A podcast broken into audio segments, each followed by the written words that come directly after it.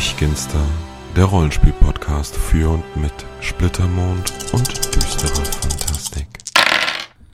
Aloha zusammen und herzlich willkommen bei der zweiten Folge des Stechkinster Podcasts. Und der Schwerpunkt heute sind die Genome. Natürlich in erster Linie die Genome von Splittermond, aber es wird auch den ein oder anderen Blick hin zu Genomen in anderen Spielsystemen und auch in Büchern geben. Fangen wir aber mal mit den Genomen von Splittermond an und da fragt ihr euch vielleicht, warum ausgerechnet Gnome? Warum nicht zuerst beispielsweise Menschen oder Waage oder eben die Zwerge oder Alben? Ja, ganz einfach. Erst einmal bin ich selbst großer Fan von Gnomen Gnomen und zum anderen haben die Gnome es ziemlich weit gebracht auf Lorakis, denn immerhin ist die weithin gesprochene Sprache dort das Basar-Gnomisch und das kommt nicht von ungefähr. Schauen wir uns erst einmal an, wie Gnome in Splittermond eigentlich beschrieben werden. Das sind dort Wesen, die ungefähr 1,10 Meter bis 1,20 Meter groß sind, längere Finger haben als andere Spezies, zwei bis vier Hörner, wobei bei Kindern und Jugendlichen das erst einmal so kleine Wölbungen sind. Sie haben eine Lebenserwartung von etwa 150 150 bis 250 Jahren, reiches Haupthaar und Männer tragen ganz gerne Bärte und haben auch einen feinen Haarstrich entlang der Wirbelsäule. Ja, so viel erstmal zu den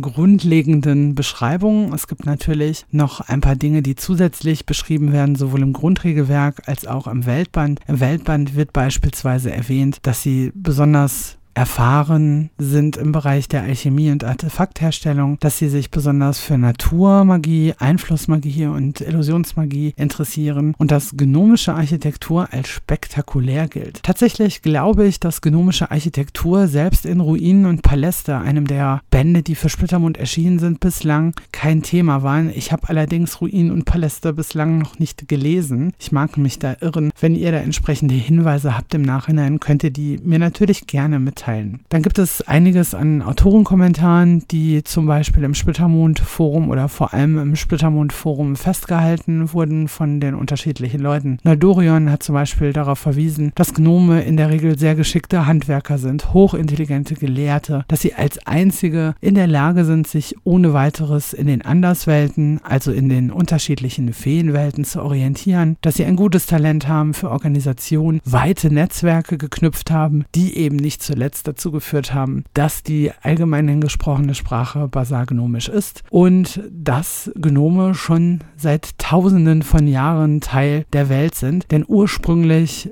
stammen sie ja aus der Anderswelt und dort sind sie aufgrund von Gnomenkriegen und Feenpakten, so munkelt man zumindest, niemand weiß genaues, damals vertrieben worden und eben auf Lorakis gelandet. Uli Lindner hat noch darauf hingewiesen, dass Gnome vor allem dazu neigen, in Sippen zu leben, teilweise aber aufgeweicht, also eher in größeren Familienverbänden. Dass es aber durchaus so sein kann, dass man einen Cousin dritten oder vierten Grades hat, den man dann in irgendeiner Stadt treffen oder aufsuchen kann, um zum Beispiel eine Unterkunft zu bekommen. Und dass Gnome eben ein ganz normaler Anblick sind auf Lorakis. Sie sind also nicht irgendwie besonders oder besonders selten oder so. Das differenziert so ein bisschen. Zum Beispiel in Farukan leben Gnome in separaten Vierteln, aber auch dort sind sie eben ein normaler Anblick. Und die einzigen, die vielleicht ein bisschen Unmut hervorrufen, sag ich mal, das sind die Keshubim. Die Keshubim sind Gnome, die damals in Farukan vor der Versklavung geflohen sind und von denen man oft sagt, sie seien Giftmischer und Meuchler. Wenn ich dann schon Farukan anspreche, komme ich vielleicht gleich mal dazu, welche Arten von Gnomen man eigentlich unterscheidet. Es gibt allgemeinhin die Gnome, die einfach nur Gnome sind. Dann gibt es aber noch die Sumpfgnome, die vor allen Dingen im Bereich des Myrkan, also im Bereich von Dakatsmyr eben vertreten sind. Das sind Gnome, die dadurch auffallen, dass sie besonders blass sind, vielleicht sogar eine blassblaue oder so eine leicht wassergrünliche Haut haben und eben auch Schwimmhäute tatsächlich zwischen den einzelnen Fingern. Und die Fleckengnome von Paschanar unterteilt man eben in die Keshabit und die Keshubim. Zu den Keshubim habe ich gerade schon was gesagt. Keshabit sind eben die, die nicht vor der Versklavung geflohen sind, sondern eben in der Versklavung gelandet sind und sich später daraus gelöst haben. Zu dem Thema soll es auch nochmal einen separaten Band geben irgendwann, aber ich denke, das steht noch in den Sternen. Der ist noch nicht konkreter ausformuliert. Zumindest wurde dazu noch nichts gesagt. Und Fleckengnome heißen ebenso, weil sie auf der Haut dunkle Flecken haben, so im Halsbereich und so weiter, durch die sie eben entsprechend auffallen. Was ganz selten erwähnt wird, aber eigentlich schon im Weltband auch aufgetaucht ist, das sind die Anu und das sind Stämme von Gnomen im Landesinneren der Suda-Inseln. Und auf die bin ich auch ziemlich gespannt, denn der Regionalband zu den Suda-Inseln wurde ja bereits angekündigt. Und da gibt es so ein paar Unterschiede zu den Beschreibungen, wie man sie beispielsweise im Weltband findet und in der Ankündigung zu dem Regionalband der Suda-Inseln. Tatsächlich werden die Anu nämlich beschrieben als vor allem Jäger und Sammler, die sich im Verlaufe der Zeit aber ja ein bisschen was abgeguckt haben von der, ich sag mal, zivilisierten Welt und dann eben auch im Bereich Ackerbau tätig geworden sind und oder sogar Sklavenhandel, die vor allem Tauschhandel führen mit anderen Stämmen und auch mit den Korsaren, die sie dann mit einem Einbaum erreichen. Sie werden optisch beschrieben als Gnome, die Westen tragen und Lendentücher, die reichlich mit Stickereien versehen sind, entsprechend geflochtene Haare, die mit Schmuck versehen sind, aufwendige Tattoos und laut Ankündigung des Regionalbandes zu den Suda-Inseln sind die Anu Gnome, die feinste alchemistische Stoffe sammeln, aber auch rituelle Tänze durchführen und Köpfe jagen im wahrsten Sinne des Wortes. Die waren tatsächlich auch ein Thema im ersten Zyklus und bislang leider auch einzigen Zyklus der Loge der lorakischen Geschichten. Die spielt nämlich an den Küsten der Sula-Inseln. Ich habe damals tatsächlich auch mitgespielt, allerdings nur, ich glaube, zwei oder drei Züge lang und hatte mich selbst tatsächlich für einen solchen Gnome, also für eine Anu entschieden, ähm, habe das dann aber irgendwann auch nicht mehr weiter verfolgt. Aber die Ergebnisse aus diesem Zyklus sind durchaus durchaus in den Regionalband der Suda-Inseln eingeflossen, sodass ich sehr gespannt bin, was letztlich daraus entstehen wird. Nachdem ich jetzt so einiges erzählt habe über das, was eben zu Gnomen bei Splittermond bekannt ist, kommen wir jetzt mal dazu, wie man eigentlich so ein Gnom erstellt und wie diese Erstellung, die Boni, Mali, die Besonderheiten, die damit zusammenhängen, eigentlich zusammenpassen mit dem, was man über Gnome sagt. Zunächst einmal, wenn man einen Gnom erstellt, bekommt man ein Plus 1 auf das Attribut Mystik, plus 1 auf das Attribut Verstand und plus 1 auf ein beliebiges Attribut, gleichzeitig allerdings auch ein Malus von 1 auf das Attribut Stärke. Wenn man sich das genauer anschaut, sieht es wie folgt aus. Mystik ist eben das Attribut, das für die magischen Dinge steht, eigentlich für alle Magieschulen. Es ist ja bei Splittermond so, dass sich eine Probe, die abzuleisten ist, immer zusammensetzt aus Attribut 1 plus Attribut 2 plus Fertigkeitswert plus das Ergebnis aus eben 2 oder 4 W10, je nachdem, wie man entsprechend würfelt. Das heißt, hat man einen Bonus auf Mystik, hat man automatisch diesen Bonus also bei jeder Form der Magie, die in Splittermond vorkommt. Gleichzeitig sind natürlich auch ein paar Fertigkeiten davon betroffen, nämlich im Einzelnen Alchemie, Arkane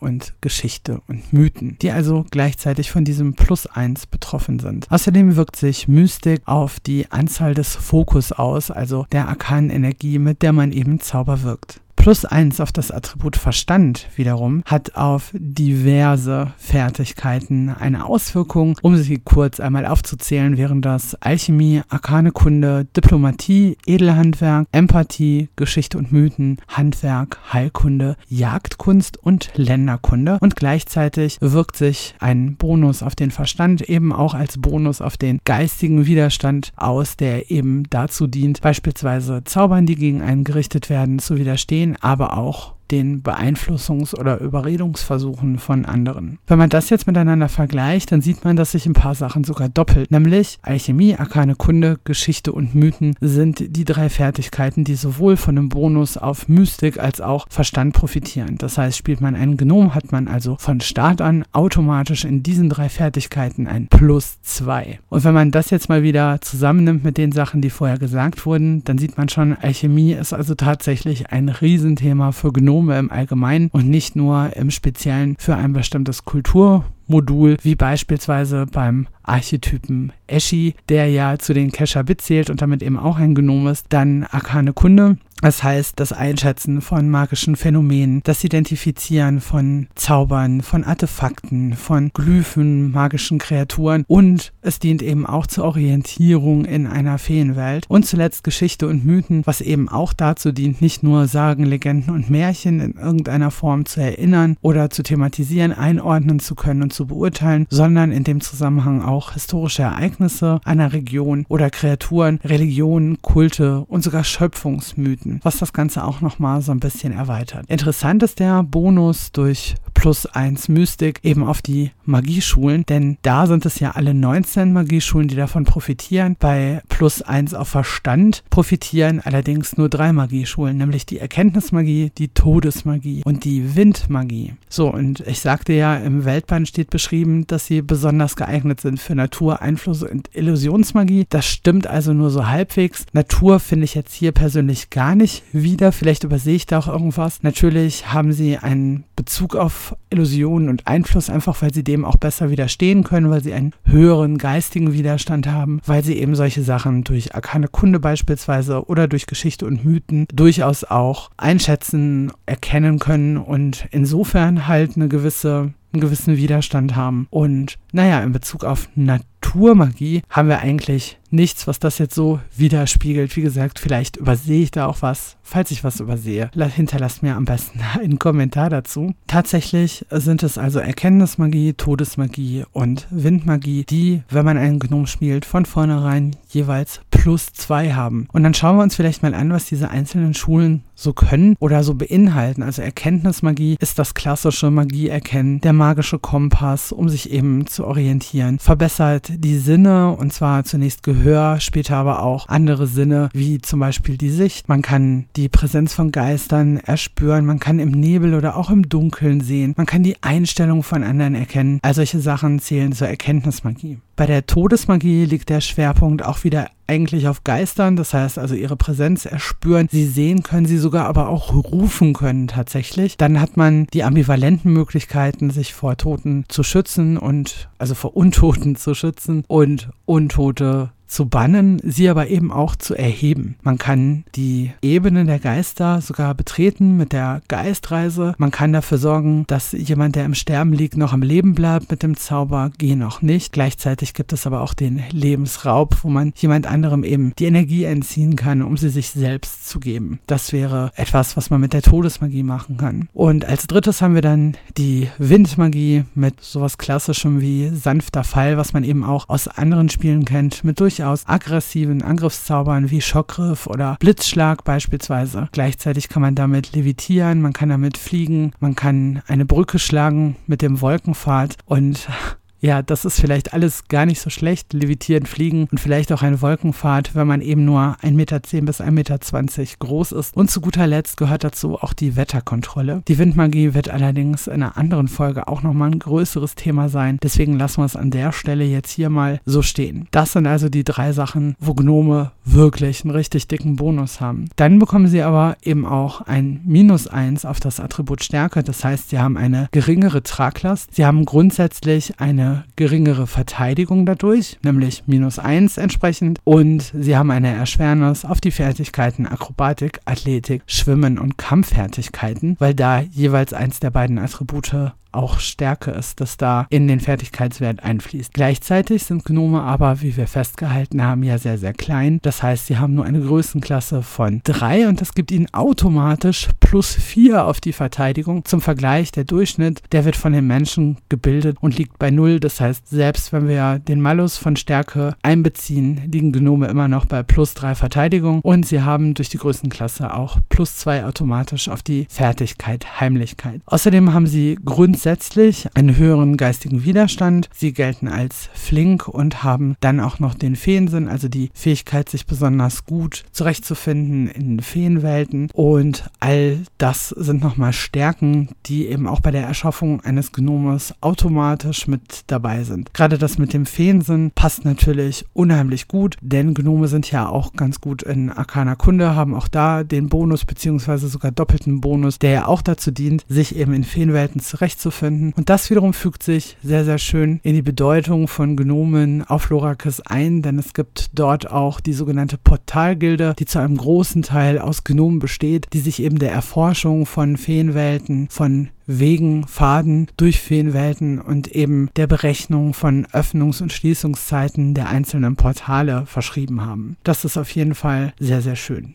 Zu den anderen Sachen, die zu Ihnen gesagt wurden, also das mit der Naturmagie kann ich, wie gesagt, jetzt nicht so ganz nachvollziehen. Ihre Stärken liegen meiner Meinung nach eben in anderen Magieschulen eher. Äh, gnomische Architektur, wie gesagt, wäre offen. Das wäre total spannend, da ein bisschen mehr zu, zu erfahren. Aber dass sie eben weltoffene Forschernaturen sind, geschickte Handwerker und eben intelligente Gelehrte. Das ist alles was, was sich tatsächlich auch in den Grundwerten eines Gnoms, ohne dass man selber also seine Punkte verteilt hat, auf jeden Fall schon mal niederschlägt. Und ich finde, das ist immer was, was so ein Stück weit auch wichtig ist, dass eben die Fluff-Texte, also die, die Texte zur Welt, zur Atmosphäre, zum Setting, ein bisschen auch mit dem zusammentreffen, wie es dann mechanisch eben auch abgebildet ist. Und das finde ich hier ganz gelungen.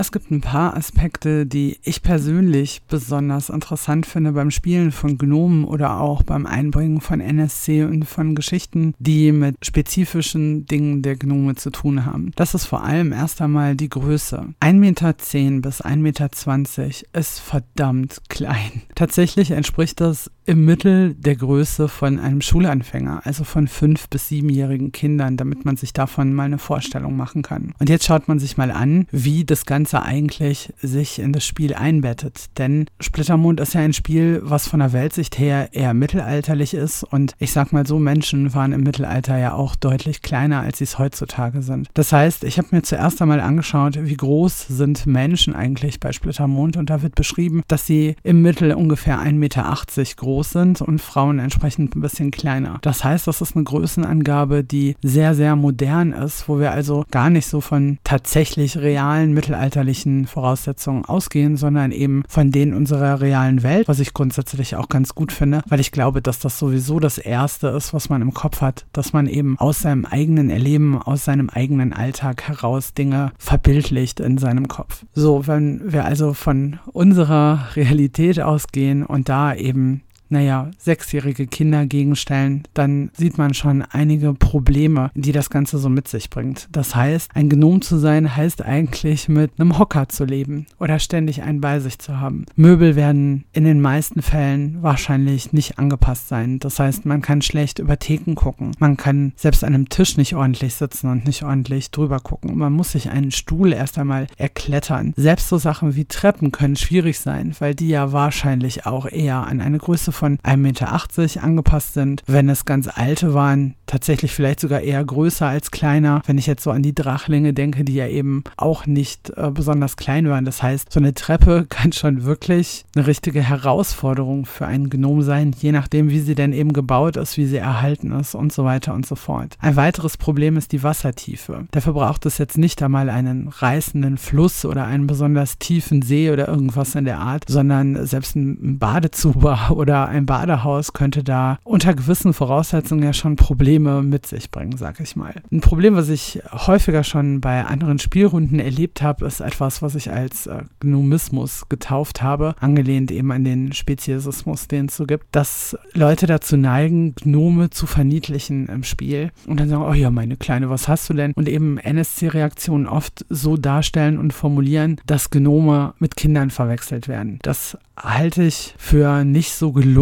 was natürlich auch wieder meine persönliche Meinung ist. Aber Gnome sind eben ein alltäglicher Anblick laut allen Quellen, die es so gibt. Sie sind sehr verbreitet. Man spricht, wie gesagt, Basargnomisch. Das heißt, Gnome sind eine völlig normale Erscheinung auf Lorakis. Und ich denke, dass da Verwechslungen auftreten. Das dürfte eher so sein wie bei sehr alten Leuten, die dann schon ein schlechteres Augenlicht haben oder irgendwas in der Art. Und dann kommt es dadurch zu Verwechslungen. Was natürlich auch wieder ganz interessant sein kann, weil vielleicht werden irgendwelche Kinder, Straßenkinder, wie auch immer, für irgendwelche Taten beschuldigt. Und tatsächlich waren es aber aber Genome wäre ja auch durchaus möglich. Gleichzeitig stellt sich natürlich durch diese Verbreitung die Frage, wie umfassend das jetzt tatsächlich gegeben ist, dass es also nicht äh, Tische und Stühle in unterschiedlichen Größen gibt oder so. Ich persönlich habe noch keine Runde erlebt und ich habe das auch noch nirgendwo in einer Publikation von Splittermund gesehen, wie das eigentlich so aufgeteilt ist. Also ob da größere und kleinere Tische gemischt irgendwo stehen oder ob man sich wirklich einfach an dieser Menschennorm orientiert, was natürlich eine ganz interessante Frage ist letztlich. Denn je nachdem, wie häufig und verbreitet das ist, ist es natürlich auch die Frage, wie viele Gnomenschneider gibt es beispielsweise oder ähm, Gnome haben ja eben auch diesen Bonus auf ähm, Handwerk und eben auch auf Edelhandwerk und zum Handwerklichen zählt eben auch die Schneiderei, also gibt es vielleicht besonders berühmte Schneider, die Maßschneider für Gnome sind. Was man aber auch sehen muss, ist, wie sieht es denn eigentlich mit den anderen Völkern aus? Ich habe jetzt von den Menschen gesprochen, die gelten im Mittel eben als 1,80 Meter groß. Zwerge dürften da weniger Schwierigkeiten haben, die werden im Mittel angegeben mit 1,45 Meter und bei den Wagen gibt es unterschiedliche Angaben, nämlich aus der Frühzeit heißt es etwas mehr als 2 Meter, auf keinen Fall erreichen sie 3 Meter. Im Grundregelwerk selbst steht deutlich über 2 Meter, was also durchaus ja dann auch mal 2,40 Meter sein können. Das heißt, in dem Fall hätten Waage dann eigentlich schon wieder ein ähnliches Problem, zumal bei ihnen noch die Route dazu kommt, aber das wäre auch ein Thema für sich. Das schauen wir uns jetzt nicht genauer an. Aber außer den Wagen sind die Gnome tatsächlich meiner Meinung nach quasi die einzigen, die da überhaupt besondere Erfordernisse hätten. Das nächste, was auch ganz interessant ist, ist 150 bis 250 Jahre Lebenserwartung ist eine ganze Menge. Vor allem, wenn man bedenkt, dass laut Spiel Gnome aber schon mit 15 als erwachsen gelten. Bei anderen ist es ja so, also gerade bei Alben ist es ja häufig so, dass man sagt, sie sind dann erst mit 80 oder 100 Jahren irgendwie erwachsen und setzt dadurch das Ganze in eine ganz andere Relation mit der Lebenserwartung. Aber bei Gnomen ist es so, sie sind ab 15 erwachsen, leben aber 150 bis 250 Jahre. Das heißt, Ereignisse, die stattfinden, die auch mal stattgefunden haben, vielleicht auch in einem Abenteuer Dinge, die eins, zwei, drei Menschengenerationen zurückliegen, sind Dinge, an die sich Gnome mit Sicherheit noch mehr oder weniger gut erinnern können, wo man also sagen kann, gut, ähm, ich, ich versuche vor allem da mein Glück. Jetzt muss man aber natürlich sehen, wie alt werden andere und das ist wieder, also bei Menschen hat man die übliche Lebenserwartung, Waage hingegen sterben sehr jung. Zwerge werden allerdings ähnlich alt wie Gnome, nämlich im Mittel 120 Jahre. Das heißt, weniger als Gnome. Es soll aber auch welche geben bis zu 300 Jahren. Das heißt, es ist ungefähr gleich mit einer Tendenz, etwas weniger lang zu leben. Und Alben leben sogar 300 Jahre. Das heißt, wenn man sich in einem städtischen Rahmen bewegt und hat eben Fragen zur Historie, ist der Gnom vielleicht wieder nicht die erste Anlaufstelle. Man würde sich vielleicht eher an einen Alben wenden. Aber da kommt halt wieder ins Spiel, dass der Gnom von Hause aus sozusagen den Bonus hat auf so Sachen wie Alchemie Alchemie, arkane Kunde und Geschichte und Mythen, eben auch Erkenntnismagie. Und das sind Sachen, die man vielleicht ganz gut zusammenbringen kann, um dadurch NSC oder eben auch SC zu erschaffen, die genau diese Stärken nochmal besonders irgendwie ins Spiel bringen. Das finde ich halt auch ganz interessant. Die Genome von Splittermond mit Genomen in anderen Rollenspielen zu vergleichen, ist tatsächlich gar nicht so einfach, weil Genome zu einer Gruppe von Wesen gehören, die sich ganz schlecht einordnen lassen. Jeder hat beispielsweise eine Vorstellung von einem Menschen sowieso, dann von einem Elfen oder Alben, wie man ihn jetzt auch nennt. Dann gibt es die klassische Vorstellung von Zwergen und bei den Gnomen ist es dann ein bisschen anders, weil Gnome oft synonym oder mehr oder weniger synonym verwendet werden. Mit äh, Goblins beispielsweise, mit Zwergen durchaus auch. Zwerge im Englischen, also Gartenzwerge sind halt Garden Gnomes, wo es auch wieder hinkommt, dann von der ursprünglich mythologischen Bedeutung her sind das eigentlich Erdgeister, so, so Erdmännchenartig und das unterscheidet sich. Das heißt, das Bild, was wir in Splittermond von Gnomen haben, ist finde ich, relativ dicht dran an der Art der Gnome, wie sie Blizzard uns beschwert hat, eben mit Warcraft bzw. World of Warcraft. Aber Gnome haben natürlich auch eine lange Geschichte bei Dungeons and Dragons bzw. Ähm, Pathfinder, wo es auch so ein, so ein bisschen ähnlich ist, wo Gnome aber noch so ein bisschen mehr nicht in diese Feenweltrichtung, sondern eben in diese Changeling-Richtung gehen, wie man sie auch so ein bisschen von der World of Darkness her kennt, also von der klassischen Changeling The Dreaming. Dann gibt es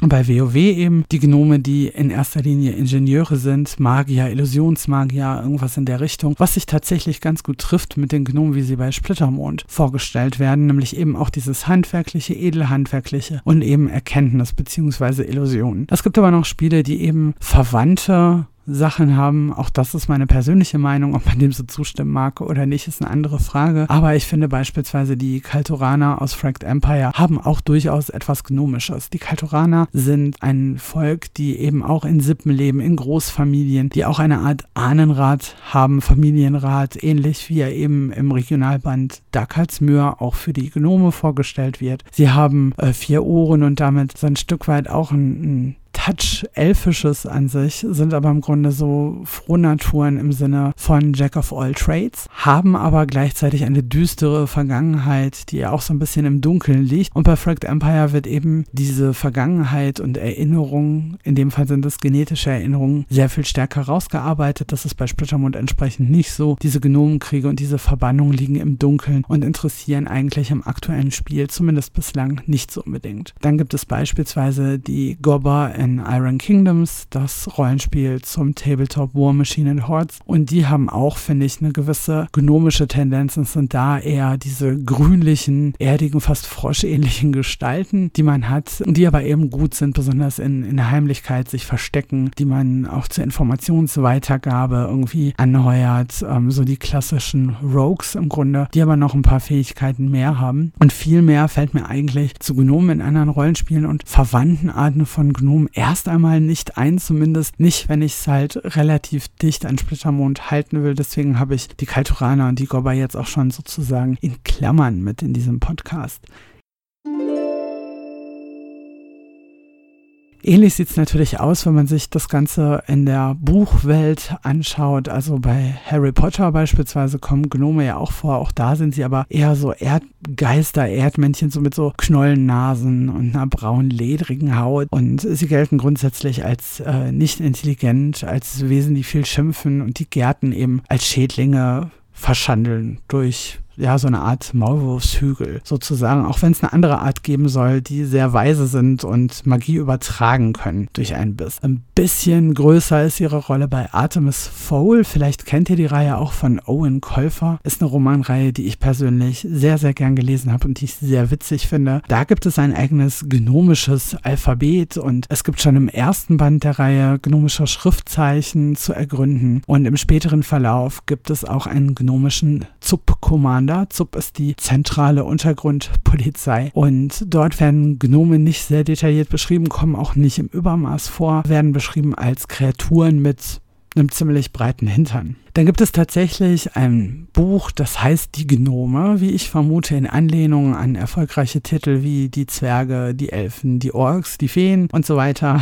Und so gibt es eben auch die Genome. Die Genome äh, wurden geschrieben von Manuel Tim. Das ist ein Autor, den ich bis dahin gar nicht kannte. Und das Ganze ist auch in einem Verlag erschienen, der wahrscheinlich eher unbekannt ist, aber auf jeden Fall sehr interessant. Dabei handelt es sich um den Eternica Verlag. Der wurde 2012 gegründet und ist eben einer dieser jungen, kleinen, kleinen Verlage, würde ich schon sagen, der sich eben auf die Veröffentlichung von fantastischer Literatur spezialisiert hat. Auch hier gilt gilt eben der gesamte Bereich der Fantastik, das heißt klassische Fantasy, aber auch Science Fiction, Steampunk, Urban Fantasy, Mystery Thriller und sogar hin in Richtung von Märchen. Ist also sehr, sehr offen. Aber der Eternica Verlag ist ein Verlag, der sagt, sie möchten auf jeden Fall das Potenzial von Fantasy veröffentlichen, nur in rein konstruktiver Weise. Das heißt, sie möchten ausschließlich Romane veröffentlichen, die eine positive Grundaussage haben, die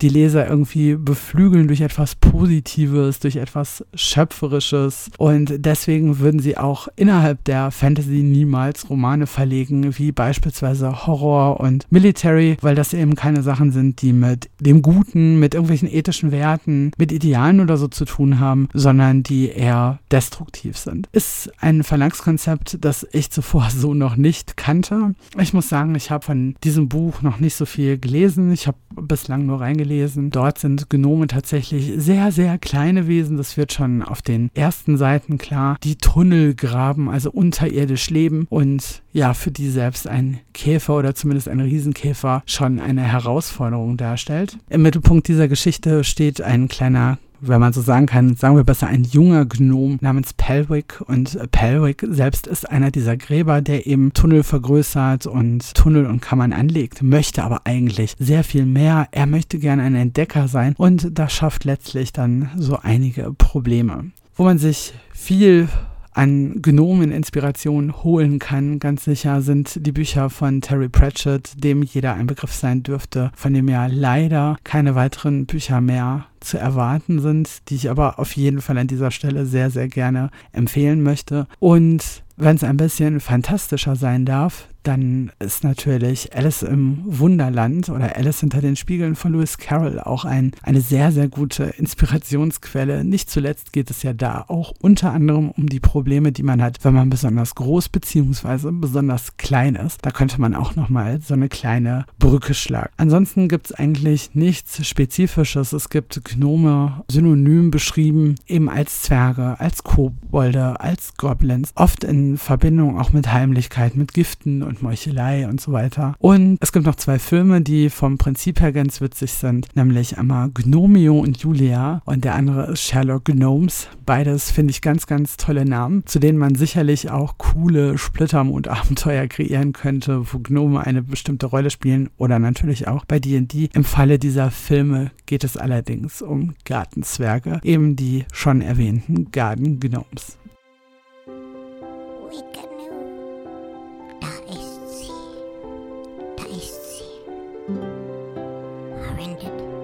Das war's an dieser Stelle schon mit der zweiten Folge, diesmal sehr, sehr umfangreich zum Thema Gnome bei Splittermond und leider nicht ganz so umfangreich in Bezug auf Literatur. Ich hoffe, es hat euch trotzdem gefallen. Ich freue mich sehr über euer Feedback, das ihr mir auf meinem Blog hinterlassen könnt oder auch per Voicemail von maximal 90 Sekunden über meinen Blog. Und wenn ihr mögt, dann kommentiert auch gerne bei Twitter. Dort könnt ihr mir folgen unter @stechgensterpod. Bis dann.